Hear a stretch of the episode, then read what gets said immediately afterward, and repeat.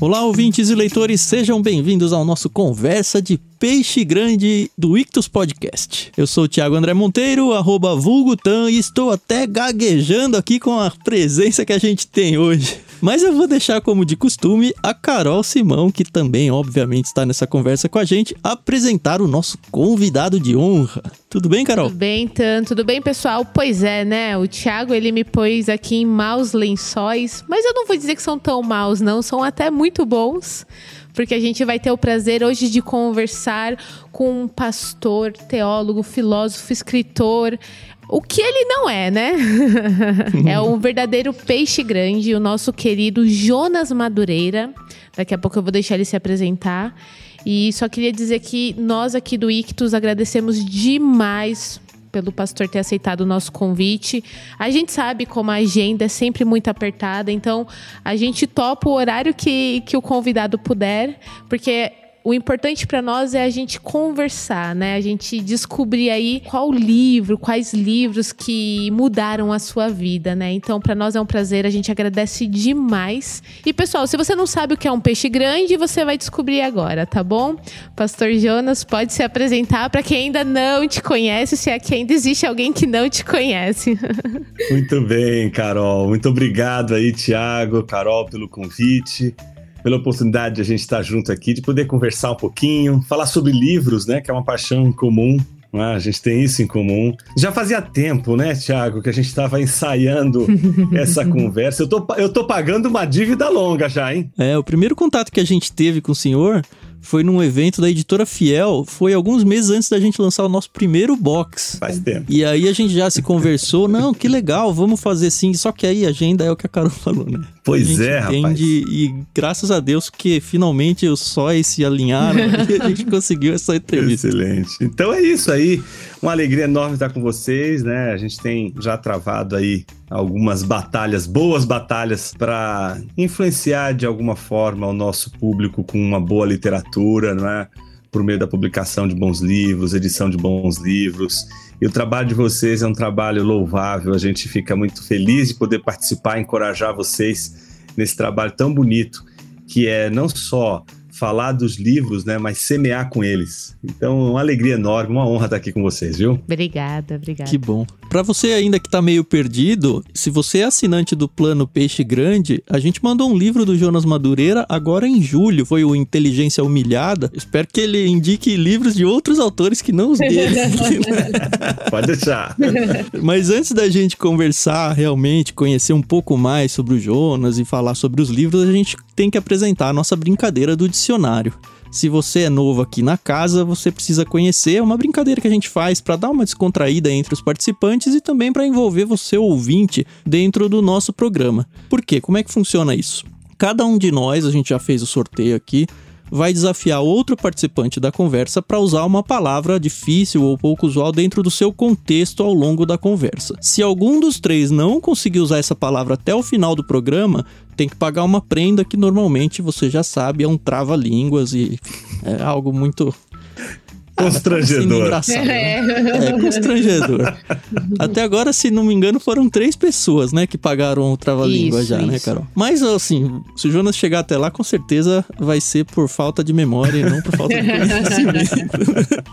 Lembrando você, ouvinte, que qualquer uma das três palavras aqui, sem acento nem nada, ela pode ser usada como um código de cupom de desconto. Ele tem validade uma semana a partir da data de publicação deste áudio. Para você adquirir o seu plano no Clube Ictus, você tem 10% de desconto na primeira mensalidade. Então escolhe a palavra que você mais gosta aí e não perde a oportunidade não de assinar um dos nossos planos. Com isso eu preciso então desafiar o Jonas com a palavra furibundo.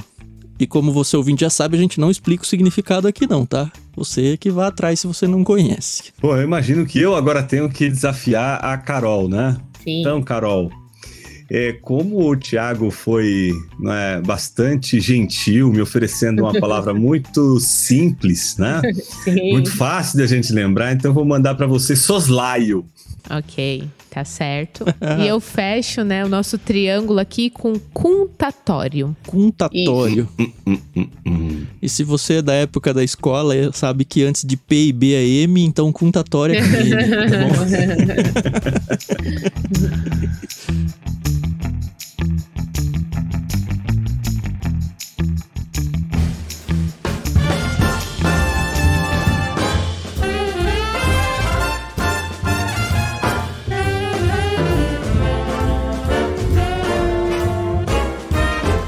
Legal, mas eu queria voltar no tempo um pouco, pastor Jonas. Eu não sei se eu te chamo de Jonas, Jonas. de pastor Jonas, Jonas, só Isso, Jonas mesmo? Exatamente. Tá bom. É, então eu queria voltar no tempo com você, Jonas, e queria que você contasse como foi a sua chegada a Cristo. A gente não sabe se você cresceu num lar cristão, se você teve aquela grande transformação de vida uhum. na adolescência, depois de um tempo de rebeldia? Como é que isso aconteceu? Eu posso dizer que uma parte da minha infância foi na igreja, mas até os meus 10 anos não foi uma infância propriamente no contexto da igreja, com uma família de evangélicos, digamos nesses termos, né? Na verdade, meus pais, eles vinham do candomblé, eles tinham uma, uma experiência muito forte ali no candomblé, né? E foi, uma, foi a experiência mais forte ali de casa. E querendo ou não, a gente teve uma experiência também muito é, dramática com meu pai, que era um alcoólatra, tinha uma série de situações as mais difíceis. A gente viu muita coisa difícil acontecer na infância, né? Mas minha mãe, ela teve uma primeira aproximação com o evangelho quando nós morávamos nessa época no Rio de Janeiro e na Pavuna tinha uma, uma praça num conjunto de prédios, que até hoje esses, essa, esses prédios existem ali, né? E tinha uma praça em que o pessoal da Igreja Batista de Pavuna, acho que é a primeira Igreja Batista de Pavuna, eles faziam ali alguns encontros com as bandas tocando, né, aquelas músicas dos vencedores, naquele contexto, naquela época em que os vencedores já tinham já solidificado seu trabalho. Então a gente se reunia ali para ouvir aquelas músicas e sempre tinha alguém pregando evangelho. Então sempre tinha nessa nesses movimentos ali das igrejas nesse período essa, essa questão da evangelização em praça pública, né? E minha mãe foi alcançada assim. E dali a gente começou a ir na igreja com ela. Então a gente tinha essa escola bíblica dominical, etc. Mas meu pai era muito resistente, meu pai ainda se firmava na, na religiosidade dele, né? Então todas as vezes que descobria que a gente tinha ido para a igreja, ele forçava a gente a ter uma outra experiência religiosa para não ficar preso ali. Uhum. Uh, mas uh, foi com o tempo que veio a conversão dele, ele não resistiu, né?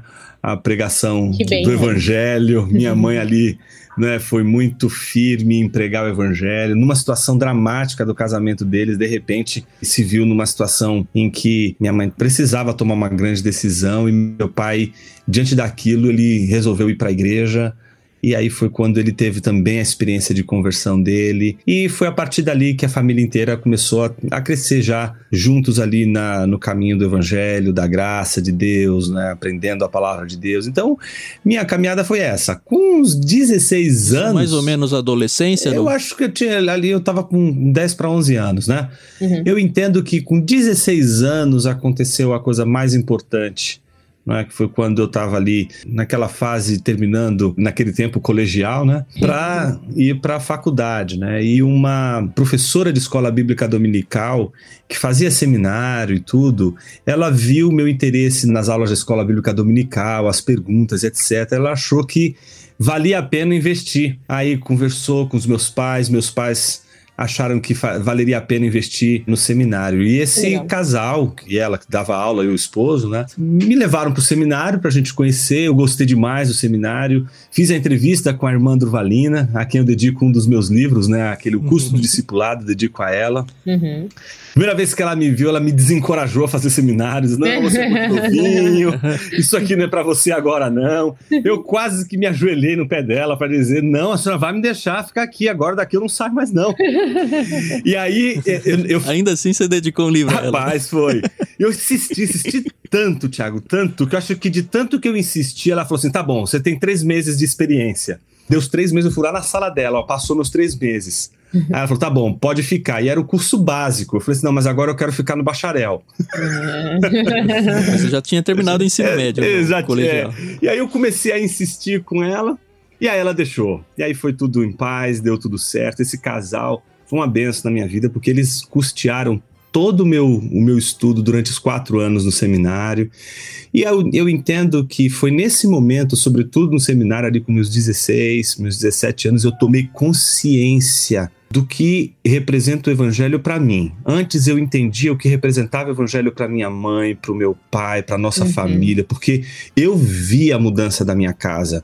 Eu vi a mudança de um pai que chegava bêbado em casa, as crianças se escondendo no banheiro, debaixo da mesa, derrubando, né, é, duas garrafas de velho barreiro, uma atrás da outra, numa situação complicadíssima, e de repente a gente vê o, temperamento, o jeito de lidar com a esposa, com a família, tudo isso sendo transformado. Então eu vi isso, eu testemunhei Legal, né? isso. Né?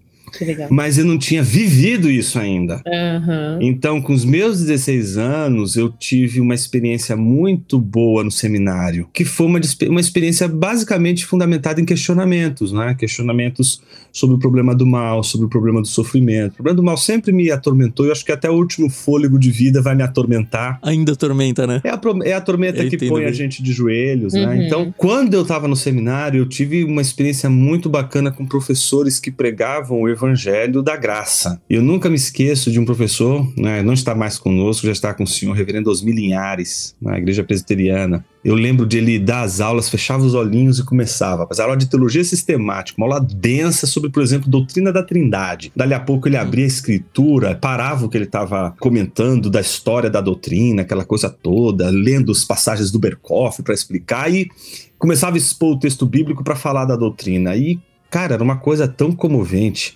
Lembro de assistir a aula dele, eu chorava com a aula dele, eu assim, eu aí eu olhei assim, eu falei, senhor, eu quero fazer isso. Eu não quero só ser alguém que prova disso, eu quero fazer o que ele faz. E aí foi quando eu conversei com ele. E aí foi quando ele me disse: Isso aqui não é uma, uma mera imitação, isso aqui é, é fruto do encontro com a palavra. Você precisa se encontrar com a palavra, Jonas. Você é. considera que você estava convertido ali ou você acha que a sua conversão foi por ali? Eu, eu entendo, Tiago, que a conversão é um dos mistérios mais inquietantes da vida do cristão, porque ela não se dá na percepção sensorial. Meus cinco sentidos não conseguem apreender o que acontece realmente comigo, não é uma coisa que eu pensei. Aconteceu. É difícil sistematizar é, a coisa, né? É, é como se a gente precisasse de um sexto sentido para dizer: olha, eu fui regenerado. Por isso que não tem esse negócio assim, né? Quando é que você foi regenerado? Eu fui regenerado às 3 horas, 42 minutos e 33 então, segundos. Então, tem gente que faz isso, é. né?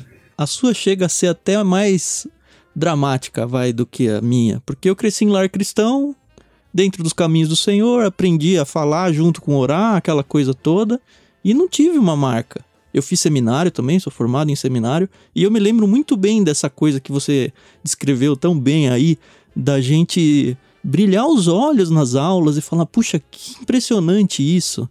Só que o que me levou ao seminário já era uma preocupação em entender as coisas de Deus, então é meio difícil falar que eu me converti no seminário. Talvez lá eu tenha tido uma experiência de plenitude do espírito, eu não sei. Eu não consigo eu, muito eu dar os termos. Eu entendo, Tiago, que a gente não tem o sexto sentido para dizer que horas a regeneração aconteceu.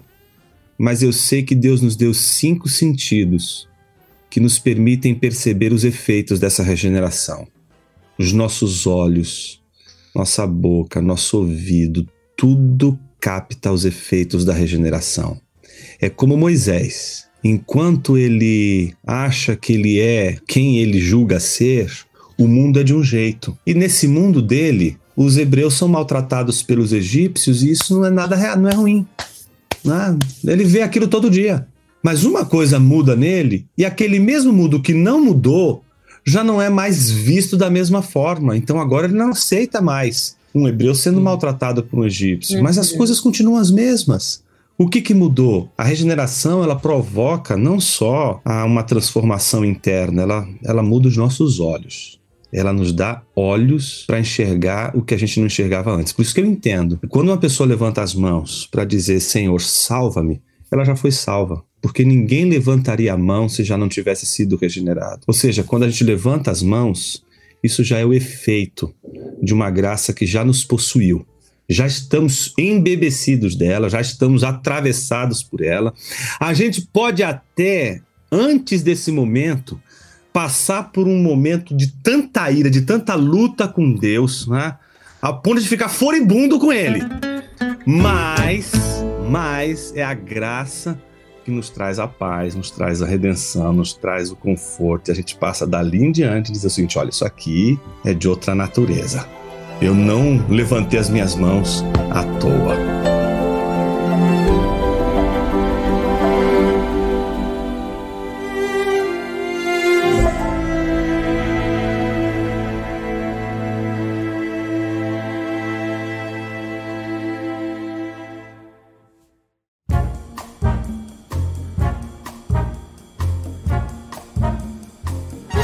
Você como autor e como professor de teologia, qual que é talvez a importância da gente tentar sistematizar isso para explicar para alunos, para descrentes, ou seja lá para quem for, essa questão da salvação? Porque como você falou, é uma experiência que muitas vezes ela não é pontual não é com hora marcada com Deus, ela não é nem aconteceu nesse momento pontual mesmo, né? Ela é um negócio contínuo mas não é contatório. Exato. Em algum momento, que é o momento não nosso, o momento de Deus, a coisa acontece. Uhum. E da mesma forma que vai ser a plenitude do tempo, quando num prazo que já está determinado por Deus, vai ter a volta de Cristo e tal, eu acredito que cada experiência de salvação é isso. Só que para explicar isso para as pessoas, a gente tem que sistematizar a coisa. E quando a gente sistematiza, talvez a gente estrague a coisa. Eu não sei como você lida com isso como professor e como autor. Eu acho que a sistematização faz parte da natureza humana, todo ser humano quer explicar. E não existe explicação sem ordenação. Explicar é colocar em ordem as ideias que na cabeça estão todas desordenadas. É como o ato da criação divina. Está aí o mundo, ele está numa desordem, é? ele é torro-vavorro, ele é como a gente costuma traduzir, sem forma e vazio, né? Então, o que Deus faz em seguida? Separa as coisas, coloca elas nos devidos lugares. Isso é pensar. Pensar é pegar todas as ideias que estão ao mesmo tempo na nossa mente e dizer assim: eu não posso, eu não vou conseguir comunicar para uma pessoa tudo isso ao mesmo tempo. O que, que eu preciso fazer? Não, primeiro eu vou falar isso, depois eu vou fazer, falar aquilo, e depois eu vou falar aquilo outro. Porque colocando numa ordem, eu permito que a pessoa entenda tudo que estava aqui naquela hora ao mesmo tempo na minha mente. Ou seja, quando uhum. eu falo, a gente está conversando e a gente está precisando colocar em ordem o pensamento. Isso é sistematizar. Uhum. Por isso que uma pessoa dizer que a teologia sistemática não é importante para a vida cristã é de uma ignorância absurda, porque se ela ora, ela já está fazendo sistemática. Uhum. Por que, que ela usou primeiro essa palavra e não a outra? Por que, que, em primeiro lugar, ela fez isso e não aquilo? Então, essa ordem, ela é uma maneira de você organizar o seu pensamento. E eu acredito que Boa parte da nossa experiência com Deus precisa ser ordenada, porque a gente precisa falar dela. O nosso maior problema é reduzir a experiência da salvação a um entendimento. Que acaba sendo uma limitação, né? Essa uhum. ordenação, ela é necessária, mas ela é limitada. Eu tenho que limitar isso e a experiência espiritual, ela é eu acho que inexplicável num sentido inordenável. Eu diria até, Tiago, que a redução da experiência a uma ideia é uma seita que atua na história da igreja desde o início e ela tem nome, chama-se gnosticismo. O gnosticismo é toda tentativa dentro do seio da igreja em transformar o evangelho num conceito que você entende e é salvo porque você entendeu. E se fosse isso, só os intelectuais seriam salvos. É, exato, por exemplo, como é que é, tem salvação de uma pessoa que tem distúrbios mentais? Uhum. Né? Como uhum. é que a gente uhum. faz missões com essa turma? A não ser que a gente seja racionalista, agnóstico, que aí acredita que o evangelho ele é apenas uma ideia a ser compreendida intelectualmente. Né? Isso é reduzir demais o evangelho. O evangelho não é apenas uma. Veja, não estou dizendo que ele não é. Ele não é apenas, ele não é uma mera ideia. Uhum. Por isso, quando você ouve um sermão, não é só algo que você entende, é algo que te atravessa, mexe com você, queima, sabe? É, é uma experiência visceral. Você dali a pouco está chorando. Né? É aquilo que Agostinho tenta dizer o tempo todo da experiência dele com a palavra. Ele não diz, eu compreendi a palavra de Deus, ele diz, a palavra me feriu. Olha a diferença. Hum. Mas eu não entendi a palavra. Não, ela me feriu, ela me afetou. Depois é que eu fui tentar entender aquilo ali. eu não entendi primeiro. Eu primeiro criei, eu primeiro fui mexido e depois, depois da. Peraí, deixa eu entender o que aconteceu aqui agora. Aí eu vou ordenar o meu pensamento. Mas ele vai entender, né? Tanto que no fim do livro do Confissões, ele se incomoda muito com a ideia de só emoção, né? Ele fica questionando letras de música, coisa que hoje em dia muita gente faz ainda. Não só qual que é, mas o quanto é válido eu criar um ambiente para que a pessoa se emocione e a razão não venha junto nesse processo de conversão. Então é meio tudo junto, né? Exatamente.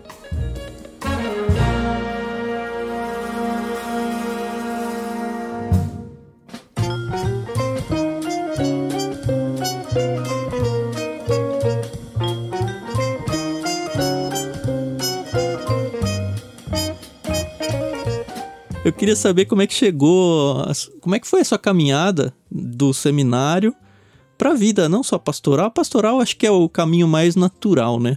Mas você foi pro meio dos livros, você se tornou editor, é, você foi bastante tempo editor na editora Vida Nova, né? Que é uma super parceira nossa. Agora você assumiu um cargo aí de, de editor-chefe. Mas eu queria saber como é que foi esse caminho, como é que foi essa mudança, porque a gente que trabalha com livros, a gente sabe o quão difícil é trabalhar com livros no Brasil. Uhum. Você também como autor, sei lá, se foi desafiado, você falou, não, você é autor, quero ser rico na minha vida, então vou decidir escrever livro. Olha, esse é, o, esse é o último item que passaria na lista, né? É a mesma coisa, né? Quando eu fui escolher para fazer filosofia, falei, meu filho, o que você quer fazer com a sua vida? Você tá com raiva de você? que quer ganhar dinheiro não vai fazer filosofia, vai fazer outra coisa na vida. É, filosofia e vagabundo, para quem não é do meio, é quase a mesma é, coisa. Exatamente, exatamente.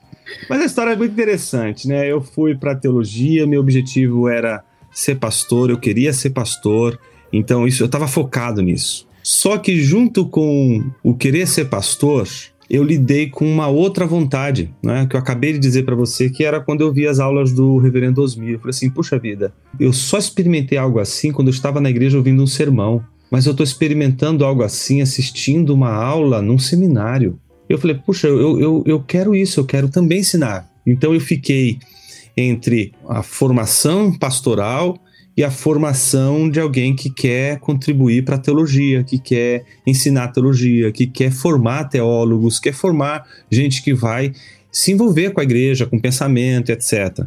Então, naturalmente, o caminho é você ir para os estudos e aperfeiçoar os seus estudos, etc. Então, o que eu fiz? Quando eu terminei a graduação, comecei o mestrado, isso foi lá na, na Teológica, e depois eu tentei o mestrado lá em Ciências da Religião na, na UMESP, e aí já tinha orientador, já tinha projeto de pesquisa, tudo engajado. Quando ia concluir é, para eu poder fazer o mestrado, foi rejeitada a minha proposta porque o meu curso de teologia não era reconhecido pelo MEC. E naquela uhum. época não tinha essas validações né, que você uhum. tem hoje. Uhum. Você faz o curso de teologia, você faz a validação e o seu diploma é reconhecido e você pode fazer o mestrado, para fazer o doutorado. Então, diante daquilo, eu falei assim: puxa, quatro anos se foram e eu não vou conseguir fazer o mestrado, não vou conseguir adiante. Então, não tem jeito. Não, tem, não tinha validação, a gente nem sonhava com isso. Então, o negócio é fazer outra faculdade. É porque você não fez uma outra faculdade antes, né? É. Você, essa é a sua formação, né? É, exato. Aí o que aconteceu? Eu falei, bom, a, a, faculdade que eu tinha não era reconhecida pelo MEC, eu vou fazer então uma faculdade que é reconhecida pelo MEC. Só que eu não vou fazer uma faculdade uhum que não tinha nada a ver com o que eu queria fazer. É? Uhum. Em geral, há uma crença de que o pastor que faz teologia tem que também fazer direito. Cheguei a fazer três anos e parei. Eu falei, não, não é para mim isso aqui. O direito é lindo, é uma das faculdades mais incríveis, uhum. mas não era para mim. Eu jamais faria. E, mas você sabe que foi o direito que me levou para filosofia, porque quando eu estudava direito, o que mais me atraía eram as discussões filosóficas. Então, como tinha muita discussão, teoria geral do Estado, principalmente quando ia estudar direito constitucional, que envolvia aquelas questões, os federalistas, aquela coisa toda, eu falei, isso aqui é legal, isso é filosofia, gostei. Uhum. Aí foi quando eu decidi, falei, não, você quer saber uma coisa? Eu não vou olhei para a cara do professor no dia, era só, era só código e prática, prática, prática, para falar, não, isso não é para mim, eu não sou, eu não, eu gosto da filosofia, eu gosto de ir lá no, eu quero olhar, eu quero entrar no buraco ali da da, da toca do Aí coelho e quero ver no que, que vai dar esse negócio. É. você era casado já nessa época, não? Não, nessa época eu, eu casei quando eu estava na filosofia já. Né? No meio do curso de filosofia. Quando eu decidi que eu ia fazer filosofia, o que aconteceu? Eu, eu não queria escandalizar muito meus pais. Eu falei assim, puxa, se eu fizer filosofia, acho que eles vão achar que eu que eu tô me desviando. Você já tinha né? feito teologia. É. Porque assim, co convencer pais que, vó, minha formação vai ser teologia, já é um negócio que, pelo jeito que você contou, pareceu muito simples e eles aceitaram de boa, mas a gente sabe que não é tão é. de boa assim para a maioria das Exatamente. pessoas. Exatamente. Né? E ainda mais desistir de um curso de direito. É, é filosofia. curso de filosofia. É. é. E foi, foi doideira isso aí, cara. Mas eu fiz uma peregrinação, porque do direito eu fiz um ano de letras. Olha. Aí depois tranquei, eu falei, não, não é isso aqui. Eu tô tentando fugir do meu negócio que é filosofia. Você vê, quando eu fui fazer filosofia, eu não consegui. Porque quando eu disse que queria fazer filosofia, minha mãe, não, você não vai virar teu, não. Não, não vai. Vamos fazer outra coisa. Você já estava pastoreando? Você já tinha se formado na, no seminário, né? Eu tinha me formado em 96. 98 foi a minha ordenação. E isso tá acontecendo em 2001. Ainda assim, ela tinha é. medo que você se tornasse ateu. Exatamente. Uhum. Mas veja, pastor jovem, no meu contexto, que era uma igreja pentecostal, não é uma, não é uma coisa tão assim. A exigência de ser casado não era algo assim que acontece, por exemplo, nas igrejas mais históricas, mais tradicionais. Né? Aquilo ali foi uma coisa que preocupou, porque era jovem também, né? muito jovenzinho. Então, quando eu resolvi fazer a filosofia, né, eles não, não vai fazer, que você vai virar ateu. Eu falei, então tá bom, mas deixa eu fazer sociologia. Ela falou, sociologia pode. Você vê o que é o pavor do nome, né? É, um nome é. poderoso. Eu nem sei se tem tanta diferença assim, né? Mas, Thiago, você não tem noção do que aconteceu. Uma coisa bizarra. Eu cheguei no dia, quando saiu o resultado da prova, aí eu fui lá na PUC fazer a inscrição. E já tinha na lista de primeira chamada, né? Quando eu fui olhar lá, já saiu a primeira lista, já tem lista de, de vaga aberta para quem né, quiser na filosofia. Assim, bom, eu passei aqui na sociologia, né? Vou perguntar se dá para eu transferir, né? Quando eu perguntei isso pra moça, eu falei, moça, o que você vai fazer com a sua vida? Foi aí que ela falou: né? você tá com raiva de você? aí eu falei: não, deixa eu fazer, eu quero fazer filosofia. Então, tá bom. Uhum. E aí foi quando eu voltei para casa e dei a notícia depois. Ah, é mais fácil pedir desculpa do que pedir é, permissão. permissão. Vai ser filosofia mesmo, não teve jeito. E, cara, foi uma experiência maravilhosa, porque a filosofia, ela, ela tem mesmo muitas, muitos caminhos sinuosos, perigosos. A gente tem que tomar cuidado para não jogar o bebê junto com a água suja. Uhum. É, então. Mas eu entendo que você já tinha uma formação teológica, uma maturidade teológica que creio eu, é fundamental para quem vai de verdade de cabeça no fundo de filosofia e sabe lidar justamente com isso que você falou, beber água suja. Mas se é uma primeira formação, de fato é uma Imagina, complicado. A, a minha turma era mais jovem, então eu já era mais velho do que eles, né? Eu já tinha uma experiência com outras universidades, eu já era uma, é uma outra cabeça. Uhum. A única sensação que ficava para mim era a sensação de os meninos mais novos e aquela minha idade passando e você fala, puxa vida, não tem nada definido ainda. A indefinição, ela é dolorosa. Ou você confia em Deus, de que Ele está escrevendo a história e de que você tem que fazer a leitura correta dos fatos e tomar as decisões corretas, ainda que sabendo que as decisões corretas são aquelas mais tortuosas, não as mais arrumadinhas.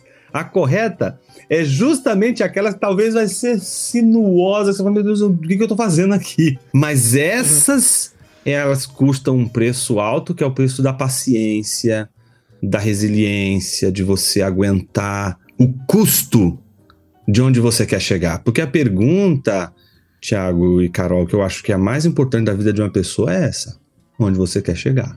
toda vez na que. Na cidade a gente não sabe muito. Ah, meu né? amigo, você, se você chegar lá na igreja, é uma pergunta para qualquer jovenzinho lá da igreja. Primeira conversa que eu tenho com qualquer jovenzinho lá da igreja. Eu sento com ele numa mesa de café, tem, tá com 18, 19 anos, com crise de identidade. A primeira pergunta que eu faço para ele, onde você quer chegar? É, é batata, não sabe. Porque é jovenzinho. Não, mas é injusto, não, não é esperado que se saiba. Ah, pai. A escolha da faculdade é difícil, não porque eu não sei o curso que eu quero, é que é, é meio que um sinônimo do que eu vou fazer da minha vida inteira daqui Não, mas eu acho que, eu, pelo menos o que eu tô entendendo, é que é aquela, né, a pessoa, ela, não é que ela, ah, eu não sei se eu quero ser engenheiro, se eu quero ser médico, mas a pessoa, ela, poxa, eu sei que eu quero fazer alguma coisa da minha vida, eu não quero ficar para sempre na casa dos meus pais, dependendo deles e sem uhum. ter uma formação. Eu imagino que seja mais ou menos essa linha. Isso, é, eu acho que você não tem como dar o primeiro passo se você não souber onde você quer chegar. A gente faz as perguntas erradas e ensina os nossos jovens a fazerem perguntas erradas. Uhum. Por isso que a pergunta não é quem você quer ser, a pergunta é onde você quer chegar. É o gato falando pra Alice. Né? Exato! E onde você quer chegar se parece mais com as pessoas que você admira do que com as profissões que você lê no manual de vocação. Sim. Que desesperador isso. É, mas quantas pessoas não escolheram a faculdade por causa do professor que dá aula boa no ensino médio? Ah, eu quero ser esse cara, então vou seguir a carreira que ele seguiu. Na verdade, não necessariamente é o melhor caminho, né? Pra mim foi. É, então. então acaba sendo, né? É, mas é interessante é o poder da influência que a gente Eu acho tem, que né? os caminhos piores são aqueles em que você quer ser o que o seu pai quer que você seja. Uhum. Realmente, ó. Meu pai queria que eu fosse da aeronáutica.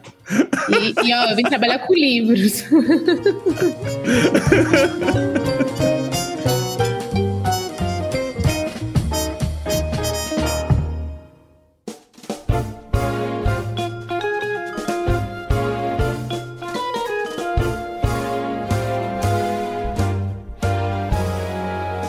você me lembrou uma coisa, é. Carol. E a pergunta, como é que surgiu esse caminho do livro na sua vida? E que você deu uma volta inteira e não chegou nem como autor, nem como editor aí na sua resposta.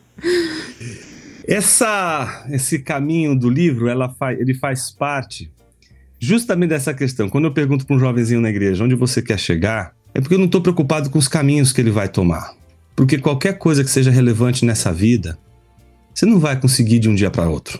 Então, quando você diz assim, puxa, eu quero ser um escritor ou um, um professor com esse perfil, com essa história, você começa a colocar isso no papel, você fala, puxa, para chegar nisso aqui, queria fazer um doutorado na Alemanha, eu tenho que saber alemão. Eu nunca estudei alemão na minha vida, mal sei falar o inglês. Tô mais para o Eduardo do que para Mônica. Será que as pessoas novas vão? Não vão. Esse, nesse momento eles estão olhando de soslaio pra gente. Aê!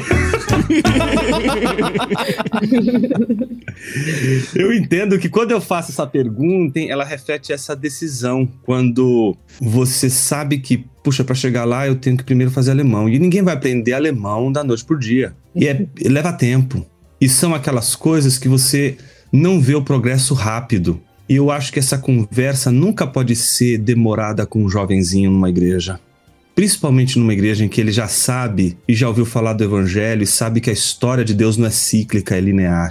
Então eu acho que é uma hora de chegar e, e perguntar sim, onde você quer chegar? Porque a maior tentação é a gente gastar nossa vida inteira fazendo coisas que nos dão respostas imediatas mas não tem a longevidade daquelas que demoram anos para você conquistar. Quando a gente pensa que boa parte do nosso tempo ele precisa ser bem administrado e a gente começa a viver uma vida disciplinada com o tempo e entende o tempo como dádiva, a gente começa a distribuir melhor o nosso tempo.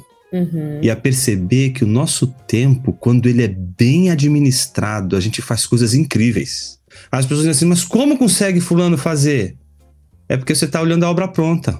20 anos atrás, esse jovenzinho tinha feito uma promessa: eu vou chegar lá. E para chegar lá, eu preciso de 20 anos de trabalho. Nos meus cálculos, é com 20 anos que eu vou chegar lá.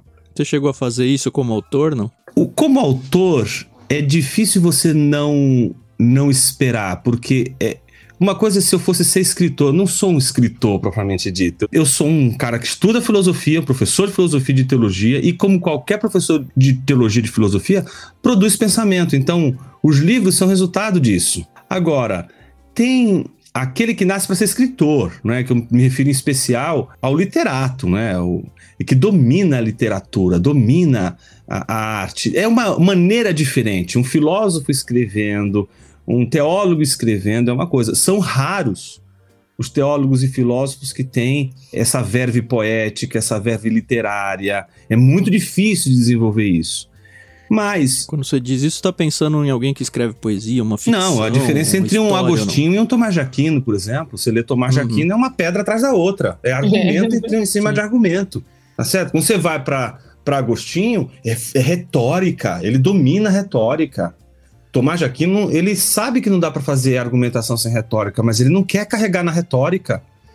Então, quando você lê um texto de Agostinho, você chora. Quando lê o de Tomás, você também chora. Só que um você chora de alegria, outro você chora de dor. Porque uhum. você fala, não tô entendendo. Uhum. É um texto difícil de entender. Então, eu entendo que o ser escritor não é a coisa mais importante. Ela é apenas um efeito. Elas são os efeitos da obra. Ela é o vestígio da obra ela é apenas aquilo que acompanha o onde você quer chegar. Então, se você quer ser uma pessoa que vai influenciar, que você quer formar líderes, você tem que usar todas as ferramentas que estão à sua mão e escrever, falar, dar aula, elas estão dentro.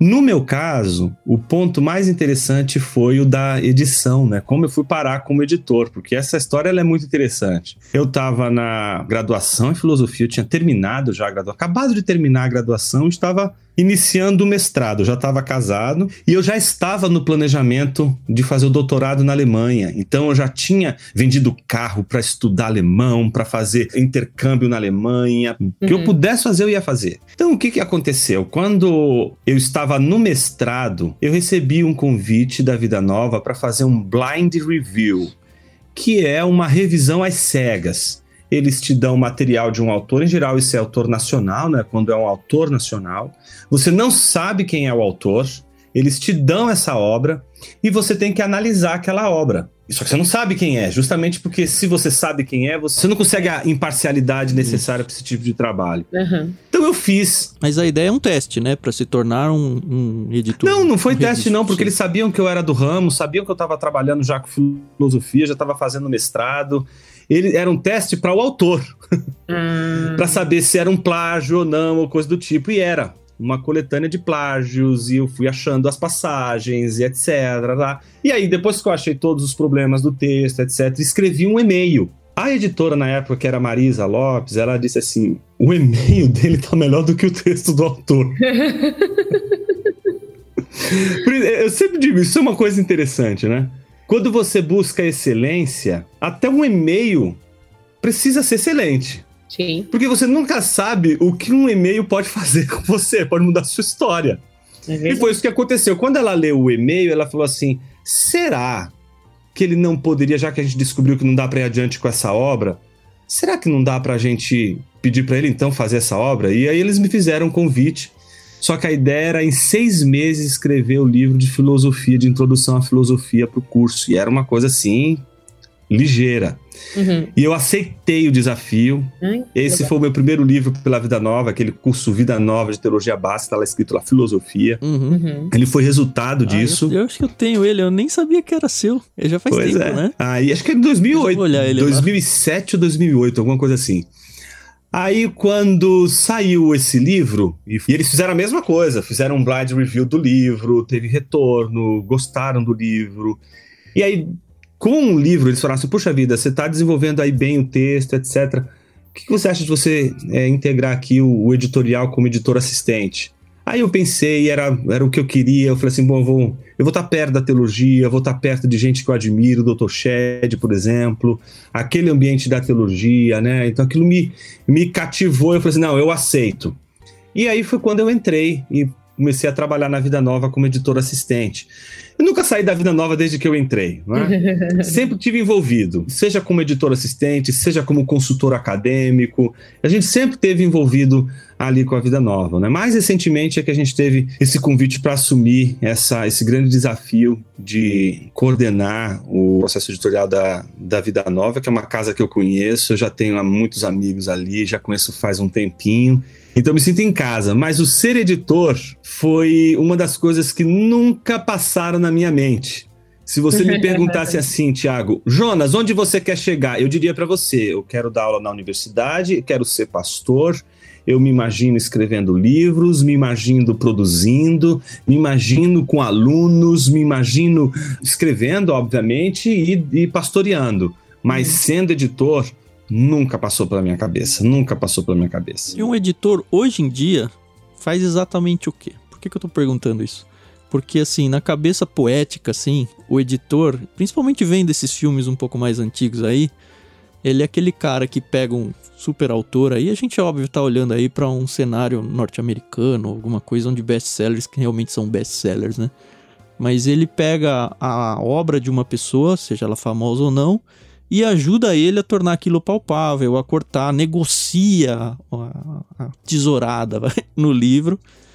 E eu não sei se isso aí é uma realidade ou é uma utopia, ou se é uma vida onde você recebe, sei lá, dezenas de de, de, livros ou wannabe autores aí, que na maioria são lamentáveis, e você tem que separar o ruim do pior até ver se acha alguma coisa. Como é que é essa vida? De... O, o trabalho editorial é sempre um trabalho de coordenação, né? Existe o editor, que às vezes pode ser até o dono de uma editora, né? Uhum. Ele é apenas alguém que quer investir na publicação de livros. Basta isso para ele já ser editor. Né? Mas, em geral, quando a gente fala do editor no processo editorial, você vai ver que o editor é aquele responsável por todo o processo que vai, no caso de livros traduzidos, né, desde a tradução, preparação, revisão de provas, constituição da plotter, diagramação gráfica e, e finalização com a publicação da obra. Né? Ele, ele vai dar conta desse processo todo, ele vai organizar esse processo todo. Né? Uhum. Ele é uma pessoa que tem experiência de livros, tem uma visão mais ampla da obra, ele não é tanto um especialista, porque os especialistas eles são convocados para prepararem o texto, porque eles sim são aqueles que vão pegar as minúcias, e eles não têm essa visão do livro como um todo. O editor em geral tem a visão do livro como um todo, ele tem uma visão muito mais ampla de tudo isso e que estabelece decisões importantes. Uma obra precisa, quando ela está sendo produzida, de tomadas de decisão que são fundamentais uhum. para o desfecho daquela obra. É? Então, desde a escolha dos colaboradores até a intervenção do editor em alguma leitura final que ele faça e encontre alguma situação complicada e etc. Tudo isso faz parte do trabalho do editor. Não é? O editor ele é alguém também preocupado com a prospecção de obras, ele é alguém que está rodando o, o, mundo atrás de boa literatura, ele está preocupado com a missão literária da casa publicadora que ele faz parte. Sim. Então, ele é basicamente o cérebro ali do contexto editorial, em termos de visão, de publicação, de obras, de desafiar a editora a expandir seus temas, os seus livros. Ele é responsável pela ligação do livro com o leitor, como é que o livro fica na mão do leitor, como é que, depois que está na mão do leitor, o que, que, ele vai fazer? Então, sejam palestras, sejam programações que possam surgir, enfim, tudo isso faz parte do trabalho, ou deveria. Fazer é. Aquela ideia do, do, do babá do autor não é muito mais, né? Não, é, aí é que tá. Eu tava te falando dos tradutores, do, quando é uma tradução contratada. Quando é um autor nacional, uhum. Aí sim, quando é um autor nacional, o editor funciona como um orientador de tese de mestrado e doutorado. Uhum, Só uhum. que a tese de mestrado, desculpa, a dissertação de mestrado e a tese de doutorado, elas são obras escritas para um universo que obedece um padrão de publicação muito, mas muito distinto do padrão de uma editora. é palatável para o leitor comum. Exatamente, não é esse o objetivo. Né? Então, mas é, é basicamente isso.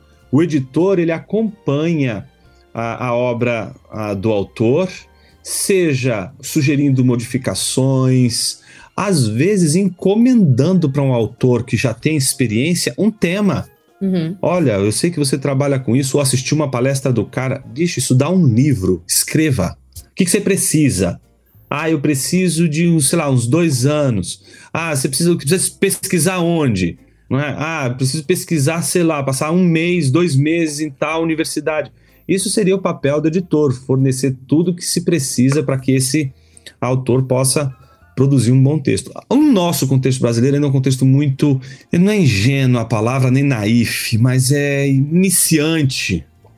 Uhum. É, eu me lembro, quando eu estava no seminário, eu ouvia muito pessoal dizendo assim: ah, as editoras só publicam autores americanos, europeus, não publicam brasileiro. E eu reproduzia isso a gente tem que ter uma teologia brasileira, a gente tem que se envolver com autores nacionais. Até o dia que eu fui parar numa editora e comecei a receber o material dos brasileiros. Até quando eu fui tornar orientador de TCC, de mestrado, doutorado, para perceber que não é só um problema dos crentes, é um problema do, da formação educacional do brasileiro. Escreve mal, não tá nem aí com, com, as, com o uso das palavras e acha a obra maravilhosa é. e se pergunta por que, que não publica. Pois né? é. Por que, que não, não publica, meu filho? Porque não dá. Isso aqui não dá para publicar. Tá, tá ruim demais. Sim. Mas aí você tem que fazer o quê?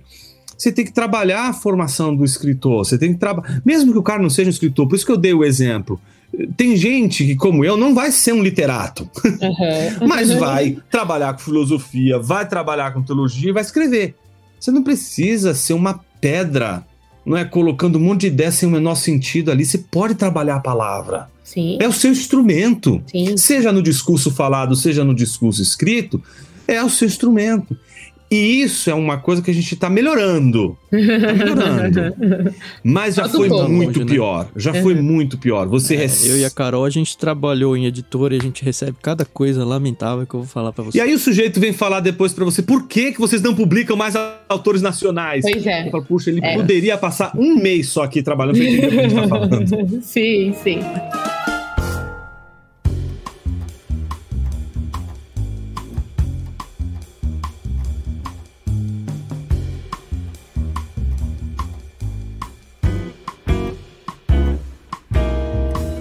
Nós sabemos que, como editor, acho que o princípio básico é que a pessoa goste de ler. Exato.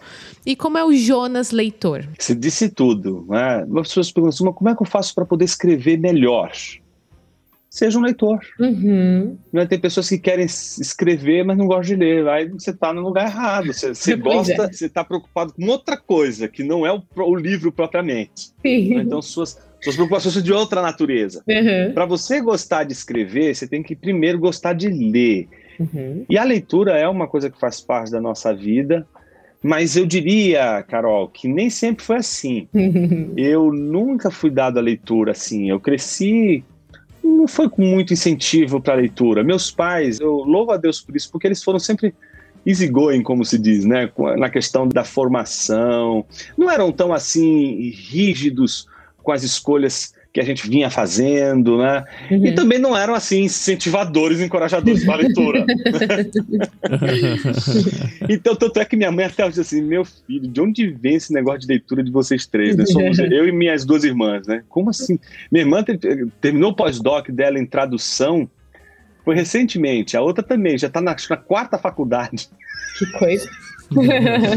Os três amam ler, amam ler, mas se você perguntar assim, meus pais, eles, meu pai hoje ele, ele era, era, o mais dado à leitura. Minha mãe, uhum. mais ou menos, né, não era tão assim de livros, né? Ela falou assim: olha, a gente lê, mas vocês, é, vocês são de outro mundo. eu entendo, Carol, que a leitura surgiu na minha vida quando eu percebi que eu precisava de algo mais forte para formar as minhas defesas internas. Certo. Eu precisava de algo aqui dentro que fosse o suficiente para que eu não desabasse tão rapidamente diante de tudo que está ao meu redor, diante desse mundo que a gente está vivendo. Uhum. E por incrível que pareça, quem foi o maior contribuidor disso foi meu pai. Que legal. Meu pai me levava a, ali na, no centro de São Paulo para a livraria da, da PES uhum. para ser abalado pelo Bill. Não sei se vocês lembram dessa história, né? Mas o Bill ficava lá na lojinha da APs, né? E aí a gente entrava lá e sempre quando ia mais jovenzinho para lá, né? Uhum. É, ele sempre brincava: Você já foi abalado hoje? eu não conheci ele. Né? Aí eu dizia: Não. Aí ele pegava um monte de bala da, do pacote dele e jogava. assim, né? ia pegar aquelas balas todas. Né? E aí ele contava as histórias, como a, a Pace surgiu. Ele, era, ele foi membro da igreja do Martin Lloyd Jones, conhecia ah, o Martin Lloyd Jones, foi responsável pela tradução de boa parte das obras dele para português. E aí, num desses dias, meu pai disse assim: Você vai hoje conhecer um livro e vai levar ele. O Bill vai explicar ele para você e você vai ler. E era o Peregrino. Ah, ele me deu legal. o Peregrino. E o Peregrino que ele me deu, a edição que ele me deu, não era da Pesa, era da Fiel, uma edição grande, deve estar por aí em algum canto aqui. Uhum. Com gravuras e tal. E eu peguei aquele livro para ler. Quando eu li aquele livro, eu falei assim: meu Deus, que coisa maravilhosa isso aqui. Aí eu lembro que eu perguntava um monte de coisa pro meu pai. Acho que meu pai falou: Não, filho, você tá... eu só te dei o livro, você tem que procurar um teólogo. ele viu a encrenca que ele me deu, né? E aí dali. Mas os livros fazem, fazem isso, né? Isso. Começou com o Peregrino, entendeu? E ali, dali a pouco, isso foi antes de entrar no seminário, dali a pouco uhum. eu tava lendo. Né? Mas assim, eram, eram leituras ainda muito espaçadas. Não era ainda um leitor, mas era alguém que já desconfiava que o livro é um universo que te transforma. Uhum. O que aconteceu mesmo comigo foi quando foi entrar no seminário, porque o seminário você é obrigado a ler. E você fica com muitos livros para ler no futuro. Uhum. Né? E essa dinâmica do livro na estante lido e do livro na estante não lido, e percebendo que as prateleiras dos livros não lidos são sempre mais repletas do que as prateleiras dos livros lidos, Sim. começou a dar um drama. né? Pronto, eu que ler esse negócio. Só que eu, Mas você se incomodava com isso? muito, eu achava que se eu não lesse um livro inteiro, eu não tinha cumprido a minha missão. Até que eu li um artigo do Luiz Fernando Veríssimo, que é uma delícia de artigo, em que ele fala que a gente tem que é, dominar o livro e não o livro nos dominar. Olha. Então você é o dono do livro. Uhum. Se você quiser abrir ele no meio e ler no meio em diante, leia. Você manda nele. Leia no final, leia no início, mas leia. Não cultive uma ordem. Se você quer ler só um trecho, se aquele livro te pegou só por aquilo ali, foi só aquele trecho que aquele livro fez por você, fique em paz. São tantos livros que você vai passar por eles e você não vai conseguir ler, que esse é só mais um. Alguns você não vai conseguir soltar até o final. Outros você só vai conseguir colher dali a medida certa, a medida que você precisa. Outros vão morar no plástico a vida inteira. Exato. Aí eu encontrei um outro texto, que é o do Humberto Eco, que é o Uhum. texto da antibiblioteca. Que é interessante, que ele Eu fala daqueles livros que a gente não leu, mas que eles estão ali para expor o nosso vazio, a nossa ignorância e nos colocar no nosso devido lugar. Ele tá ali para dizer: você ainda não me leu, fique. Com esse negócio do Clube Ictus, a gente tem um programa que é diário de leitura, né? A gente tá lendo agora, agora já tem muitos meses, né? Os irmãos Karamazov Uhum. conversando capítulo a capítulo. E é muito isso, porque eu tenho ele na minha estante, sem brincadeira, acho que mais de 10 anos. e era assim, você olha aquela lombada enorme, e você fala, um dia, né? Um dia eu vou pra lá, mas é um negócio que vai demorar. E foi, foi, até que a gente falou, não, vamos ler. No, E é Ictus. muito bom. Vamos. E é muito bom, mas assim, precisou desses dessa desculpa, né, pra gente ler. E aí você fala, cara, como eu perdi tempo não lendo esse negócio só porque ele era grande e assustador, sabe? E tem, tem um, um autor, ele fica aqui do- desse lado da minha estante, né? Que é o Alberto Mangel, um argentino. Se vocês puderem ler dele, leiam, porque ele é um autor que fala sobre livros. Uhum. Né? O negócio dele é falar como o livro muda a vida de uma pessoa. É, Estou acompanhando legal. as letras, já traduzi, acho que ali tem uns, pelo menos uns 10 dele aqui. Mas tem um que, que eu queria indicar, que é o Leitor como Metáfora. Que livro interessante. É. O Leitor como Metáfora. Não sei se É Alberto Mangue. Mangel, com L. Ah, Mangel. É um autor que vale muito a pena ler. Ele sucedeu o Jorge Luiz Borges. Uhum. né? Então é, é da, Uhum. ele é dessa tradição aí. Então tem uma imaginação absurdamente cativante. Vale muito a pena a leitura dos livros dele. Esse é um daqueles livros que a gente quando lê você fala assim, puxa, olha aí, isso é isso é leitura. Então a- as pessoas que contabilizam quantos livros leram, elas ainda não descobriram a leitura. Né? Você não contabiliza a leitura, né? Você não contabiliza quantas comidas maravilhosas você já comeu na sua vida e quantas você Você só segue comendo, né? você segue comendo. Às vezes você comeu uma comida na sua vida que você nunca mais vai comer algo igual. Você não vai comer de novo aquela comida. Só foi aquilo ali. Sim. Vai ficar Uhum. ainda na memória, ainda bem tão. Mas ela tá ali. né? Então, a ideia do leitor que contabiliza, é, ela é complicada porque às vezes é o leitor colecionador, né? Ele coleciona livros. né? Aí tem que fazer a diferença. Né? O leitor, ele é alguém que ele sabe que todas as vezes que ele abre o livro, ele está diante de um outro universo. Uhum. E e isso é importante porque as pessoas acham que o leitor é só abrir os olhos, saber ler, né? E já pronto, você já é um leitor. Não, a formação de um leitor exige repertório, é como um músico. Ah, o músico ele vai desenvolver aptidão para tocar o instrumento, vai desenvolver o ouvido, vai desenvolver os olhos para ler a partitura. Né? Então, o leitor é alguém que aprende a ler. E isso vem com o tempo, vem com leituras uma atrás da outra, e, e não tem E jeito. se desafiando, né? Exato. Esticar, né? Tem eu que tenho esticar. se esticar, é. Tem um, eu nem lembro quem é que me falou isso. Que ele fala: "Ah, eu tenho, sei lá, 20 anos de experiência em alguma coisa e falam: não, você tem 20 anos de experiência naquilo, ou você tem 20 vezes o primeiro ano de experiência naquilo.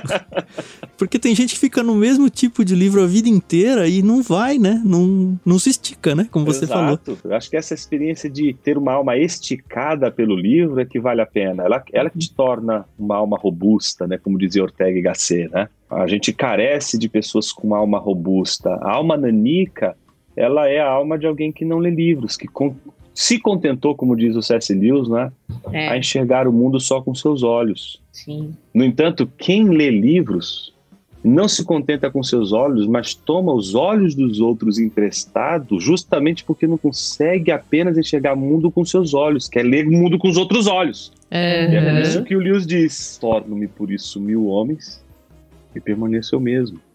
Isso é o que a leitura faz com a gente. Ela nos torna uma legião, é... sem agredir nossa identidade. É muito lindo isso, gente. É demais. Mas e aí, quais livros esticaram o Jonas para ser o Jonas que a gente tá aqui agora conversando, que não vai ser o Jonas de amanhã, que eu sei. e quais são os livros que o Jonas diz que são importantes para esticar a vida de todo mundo que tá ouvindo aqui e pra gente escolher um para mandar no plano também. Olha, Agostinho, As Confissões, sem sombra de dúvida, Cristianismo Puro e Simples, do C.S. Lewis, não tenha dúvida disso. Né, a abolição do homem do C.S. Lewis. Aliás, tudo do C.S. Lewis estica a alma. Não conheço nada dele que não estica a alma, né? Uhum. E ainda ganha de brinde, não é a beleza. então, o Lewis, ele é um desses autores. Eu acho que outros autores como, por exemplo, Platão estica a nossa alma. Né? Eu acho que a leitura dos diálogos de Platão são deve ser leitura obrigatória. Todo leitor deveria passar pelos diálogos de Platão. Não é para ser filósofo, não, é para ser um leitor mesmo, para uhum. ler o mundo. Uma pessoa comum uma... consegue pegar o diálogo? Alguns sim, viu, Tiago? Por isso que eu sempre encorajo a começar pelo banquete, vai indo pelos, pelos livros mais simples, né? Porque a leitura é isso, você vai aos poucos desenvolvendo a aptidão para a leitura, né? Uhum. Mas Platão foi um, um, autor que me esticou, Nietzsche é um autor que me esticou demais, né? várias, várias passagens do não só do, do Gaia Ciência, Humano Demasiadamente Humano, as considerações extemporâneas, Equeomo, né, o Anticristo, tudo isso. O Equeomo eu perdi a conta de quantas vezes eu li aquele negócio de fazer filosofia com martelo, a discussão do trágico e do apolíneo, né, do dionisíaco, do apolíneo, aquilo estica gente, né? Uhum. Agora, nem todo livro que estica a gente faz bem. Eu acho que Dostoiévski ele está sem sombra de dúvida nessa, nessa lista, sobretudo Crime e Castigo, mas de forma alguma estaria acima do Memórias do Subsolo. Podem falar o que for, Memórias do Subsolo é maior do que Crime e Castigo, Idiota, Irmãos Karamazov. Oh, Só não, não é maior do que o jogador.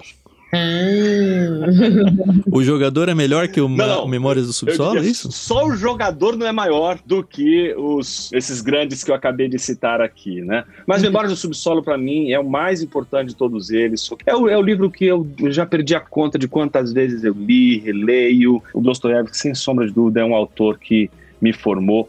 Kafka é o autor, um dos mais, mais eu li na época da, entre 2002 e 2010. Foi o autor que, sem sombra de dúvidas, cativou a minha imaginação. Processo, Castelo, Metamorfose, Cartas ao Pai.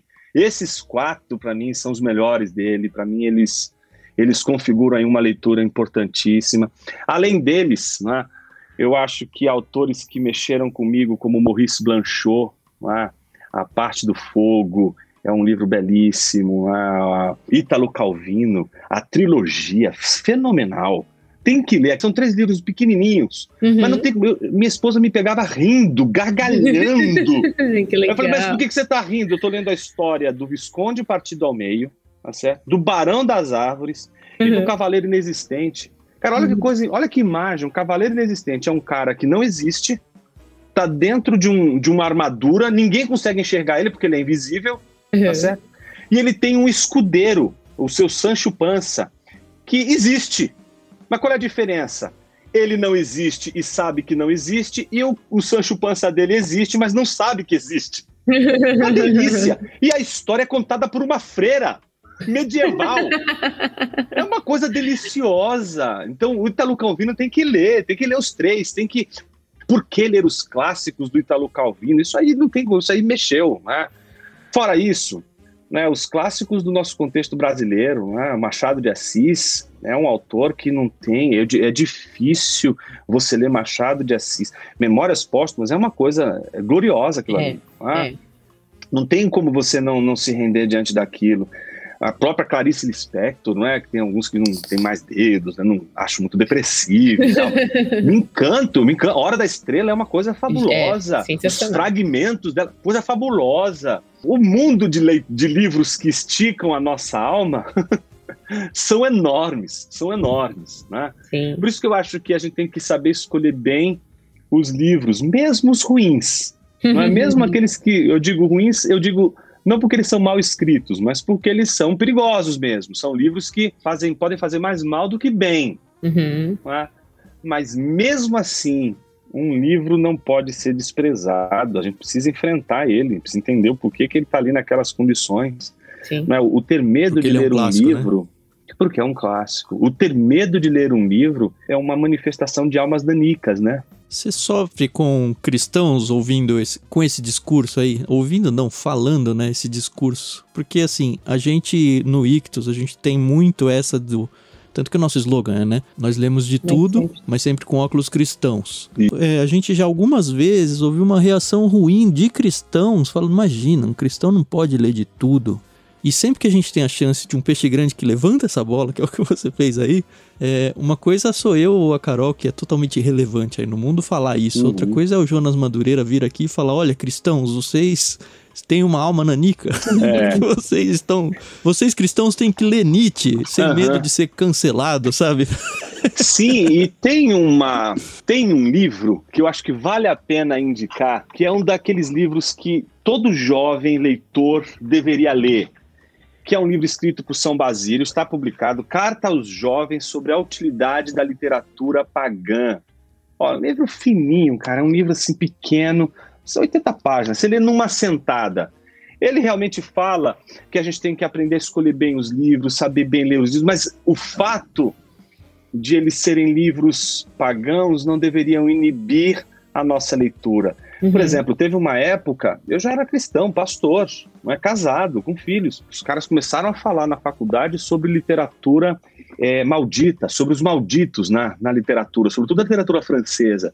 Eu não quero ler esses malditos. né? Então, quando você leu logo primeiro, logo de cara, né, a conversa de um padre com um moribundo, escrito por Marquês de Sade, ou leu Bafomé do Klossowski, ou leu o próprio é, Jorge Bataille, a História do Olho, né, O Azul do Céu, sei lá, você vai lendo tudo aquilo ali, é claro que você vai, aquilo traz efeitos.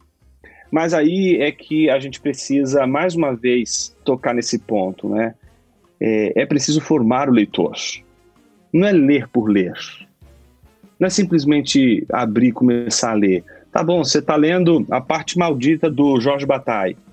Mas por que você está lendo aquilo ali? É, quais são os objetivos? O que está por detrás de tudo aquilo? Né? A leitura ingênua ela é, ela é muito naif. Né? O próprio Nietzsche dizia quando você lê de forma ingênua, autores fazem filhos pelas costas.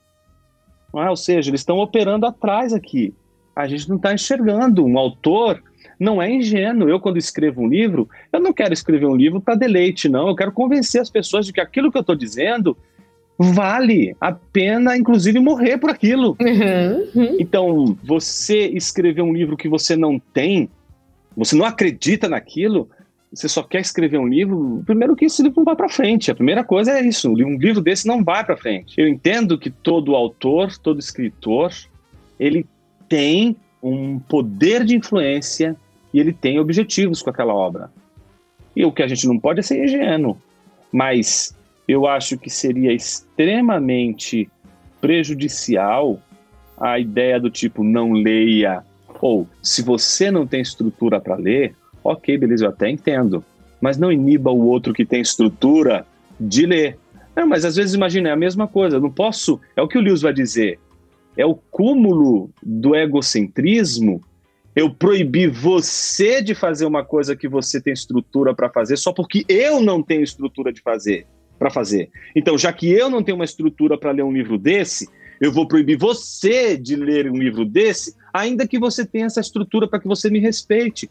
Essa maneira de compreender as coisas é muito ruim. É melhor que você simplesmente diga: olha, eu não tenho estrutura para esse livro, e você que tem estrutura para esse livro, eu, leio esse livro, mas eu faço questão de não comentar com você, porque eu sei que você não curte esse tipo de literatura, esse tipo de livro.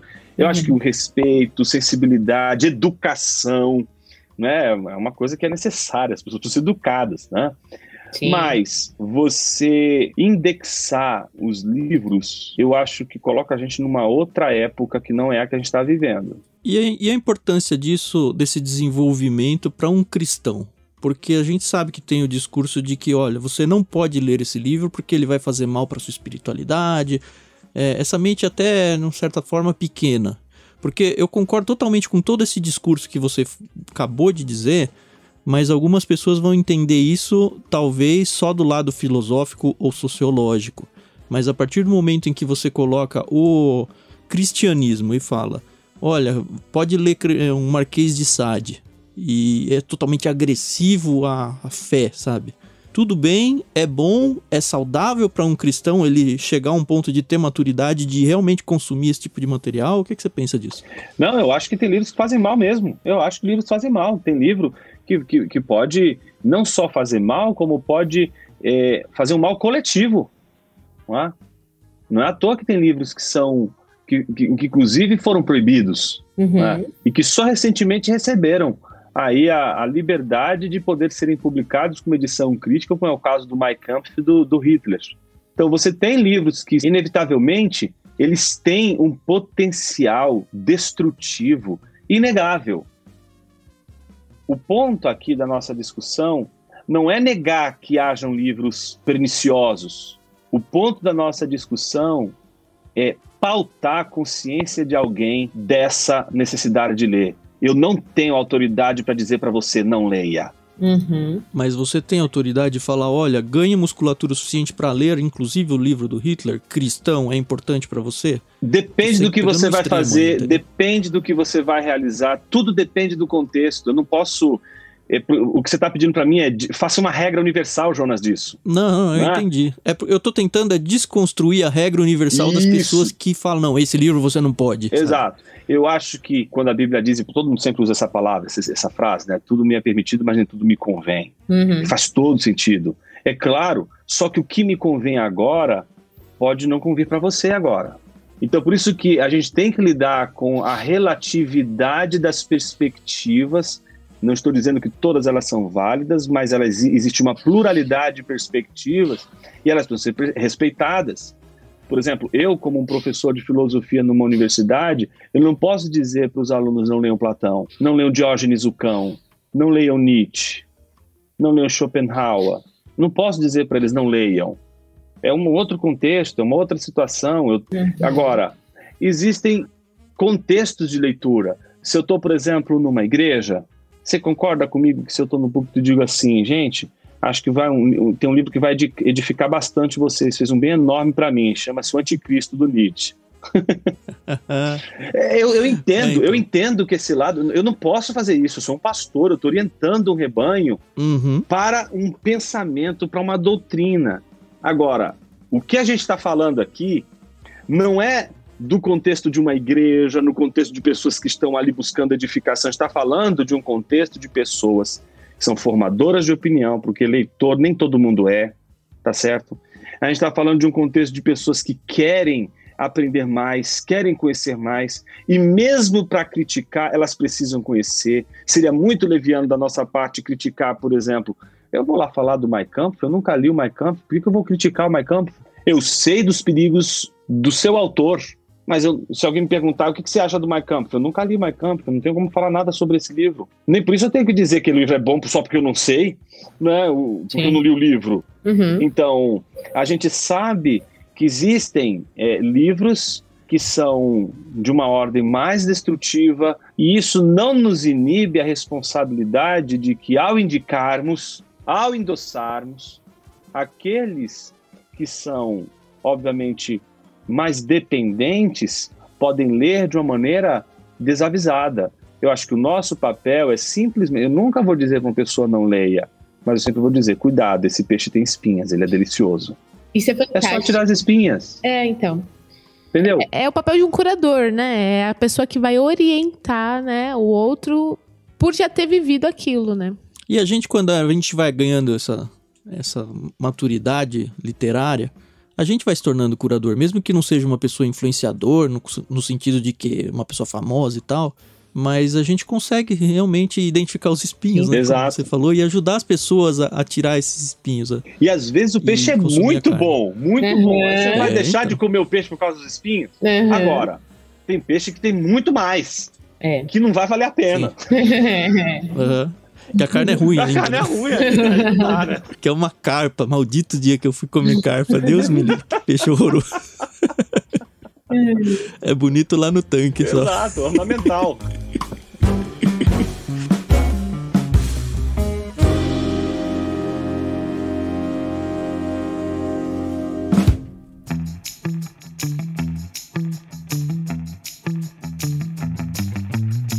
Só para finalizar, a gente queria muito agradecer o pastor Jonas Madureira, que foi um prazer. A gente poderia ficar conversando aqui horas e horas e o tempo não ia passar. Mas como o tempo passa e o pastor tem compromissos, né? A gente vai finalizar. A gente costuma fazer algumas perguntinhas, pastor, é sim ou não, não precisa justificar. Mas rapidinho, vamos lá. Prefere livro físico ou digital? Físico. Faz uma leitura de um livro apenas ou lê vários livros de uma vez? Vários ao mesmo tempo. Maravilhoso. E aí, acho que a pergunta mais importante que a gente costuma fazer, e o senhor já respondeu, é a importância da curadoria para as pessoas, né? O senhor foi convidado para ser um curador nosso, né? E com que olhos o senhor vê isso? Eu acho a curadoria uma ferramenta importantíssima para quem quer se formar como leitor. Porque o curador faz aquilo que o Tiago acabou de mencionar. Ele não dá o livro pronto e mastigado, ele não mastiga o livro para uma pessoa. Uhum. Ele diz: olha, mastiga, mas com cuidado. Olha, isso aqui é uma delícia. Mas se colocar um limão, fica melhor ainda. Olha. Então, o limão é isso aqui, ó. Lê primeiro isso uhum. e na sequência lê isso, que você vai ver que o efeito que vai dar é maravilhoso. Uhum. Então, o curador é alguém experiente em leitura, é uma pessoa experiente num determinado livro, e ele vai conseguir identificar aqueles motivos que às vezes impedem as pessoas de ir com o livro até o final. Né? Muitas pessoas acabam desistindo de um bom livro porque o início do livro elas não estão entendendo nada. Uhum. Né? Então, quando você pega principalmente livros que são mais distópicos ou livros que são menos lineares, né? Então, você fica assim, puxa, onde ele quer chegar são várias histórias, mas se você insiste, vai até o fim, aquilo ganha né, outro contorno. Então, um curador que avisa antes, fala, calma, você vai encontrar aí um, uma situação no início complexa. Aguente até o capítulo X que você vai ver que tudo vai se abrir. Passa da página 250 Isso. que vai valer a pena. Vai valer a pena. Eu, porque aí a pessoa tem a sensação de que, puxa, isso aqui vai ter um. um é? e, ela, e com isso a pessoa começa a ganhar experiência. E essa experiência faz a, a pessoa ter mais atenção, porque o nosso maior problema na leitura é a atenção. E a atenção não se uhum. ganha da noite para o dia. Uhum. Então, as pessoas quando começam a ler, eu com minha filha, né? Ensinando minha filha a ler. Então, ah, papai, eu leio a primeira página, dali a pouco eu perdi já, já não consegui mais ler, eu tenho que ler todo de novo a página de novo. É assim mesmo. Uhum. Lê de novo. Ah, mas tem que ser assim? É, o começo é assim, filha.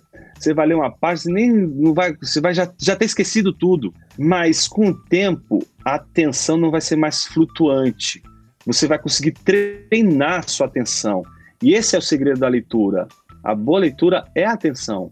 E essa atenção, né, quando você consegue desenvolver a atenção, né, pode cair um mundo ao seu redor. Você está lá lendo um livro. Sim, sim. Você consegue ler um livro. As pessoas, ah, mas eu preciso de silêncio. Claro, o silêncio ajuda. Mas na angústia, vai no barulho mesmo do ônibus, no busão lá, todo mundo falando. E quem é tocado por aquilo, vai lá no busão, né? Bota dois foninhos no ouvido aqui, né? Perde e até o ponto de descida, né? Perde até. Exato. Quantas vezes não perdi? Fui parar não é, em, em Pirapora. Legal. Como a Carol falou, é que conversa maravilhosa, viu? Que pena que a gente tem realmente horário para acabar isso daqui. Mas você, ouvinte aí, tem várias conversas de peixe grande aí no podcast. O Jonas Madureira é mais uma. É uma que a gente tem muito orgulho de trazer. Agradeço demais a sua presença, Jonas. Espero que a gente tenha oportunidade de conversar outras vezes de outros assuntos. Desejo aí muita felicidade, muita sorte aí dentro do novo projeto aí da Vida Nova. Agradecer mais uma vez a Vida Nova pela parceria de mais de ano que tem com a gente aí. E você ouvinte, sabe já, a gente tem aí dois podcasts para você seguir, o Ictus Podcast, onde a gente tem programas toda semana, tem experiência de diário de leitura. A gente tem o Leitura Bíblica Coletiva, que está num feed à parte, então procura por isso mesmo, Leitura Bíblica Coletiva, onde a gente tem passado capítulo a capítulo da Bíblia, lendo e comentando junto com vocês, tem sido uma experiência incrível. A gente pode trocar figurinhas lá no Telegram, t.me barra Clube Ictus. E se você quer conhecer melhor o clube, conhecer mais formas de se interagir com a gente, dentro da descrição desse programa tem todas as informações que você precisa, tá bom? E quem quiser se envolver com o senhor, pastor, procura onde? Qual que é a rede social ou sei lá o que? Então, eu acho que o Instagram é o mais. É, tá sendo hoje o mais usado, né? Mais uma vez, muito obrigado, Eu Jonas. queria agradecer. Demais, demais Thiago. a conversa. Estou muito feliz. A Bíblia diz, né? Ninguém deveis nada a não ser o amor. Hoje eu posso dizer que eu só te devo o amor. Já não devo mais. Agora. Ah, você tava com agora, dor na Carol, consciência, é não, isso? Carol. Quem nos deve agora é Tiago, porque a gente está terminando e a tal da palavra não apareceu, né? Claro que eu falei.